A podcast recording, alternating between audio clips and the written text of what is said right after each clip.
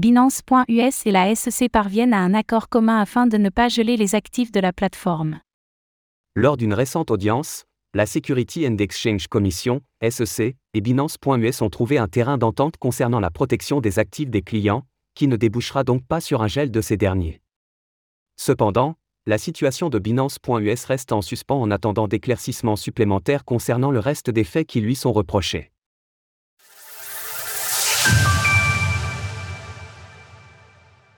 Binance.us et la SEC trouvent un terrain d'entente. Il y a tout juste une semaine, la Security and Exchange Commission, SEC, de Gary Gensler avait déposé une demande visant à obtenir le gel temporaire des actifs de Binance.us, la branche américaine du géant Binance. Heureusement, lors de l'audience qui s'est tenue hier mardi 13 juin en présence des deux parties, le juge a fait preuve d'un certain bon sens, arguant que la SEC et Binance.us n'avaient pas une vision pas si éloignée concernant la meilleure façon de protéger les actifs des clients. Direct. Suivre la croisade de la SEC contre les crypto-monnaies en temps réel. La demande initiale de la SEC faisait suite à sa plainte du 5 juin alléguant que Binance.us avait failli à certaines de ses obligations, notamment l'enregistrement en tant que broker, exchange et chambre de compensation. Elle l'accusait et l'accuse toujours d'avoir mélangé les fonds de ses clients avec les siens, ou encore avec ceux de Binance, alors que les deux plateformes sont censées être distinctes du point de vue opérationnel. Lors de l'audience, les représentants de Binance.us ont fait savoir qu'un potentiel gel des actifs de la plateforme signerait purement et simplement la mort de cette dernière, l'un des avocats ajoutant à ce sujet.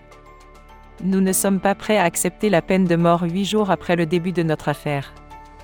Ce que le juge a lui-même confirmé, allant jusqu'à parler de l'impact que cela pourrait avoir pour tout le marché des crypto-monnaies la fermeture complète de Binance aurait des conséquences importantes non seulement pour l'entreprise, mais aussi pour les marchés des actifs numériques en général.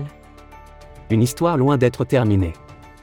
Bien que nous pouvons saluer cette initiative de la justice américaine, qui se serait avérée catastrophique dans le cas d'une décision contraire, la branche américaine de Binance est pour autant loin d'être tirée d'affaire. Effectivement, au cours de l'audience, un représentant de la SEC a demandé à ce que la plateforme fournisse une comptabilité de ses dépenses commerciales et de ses honoraires professionnels afin d'évaluer précisément ses coûts opérationnels.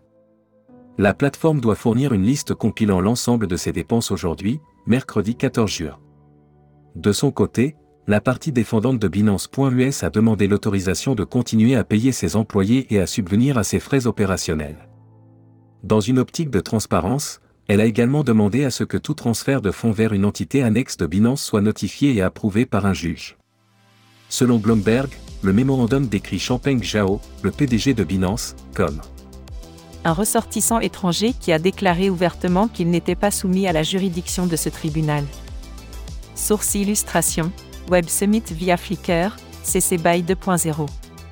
Retrouvez toutes les actualités crypto sur le site cryptost.fr.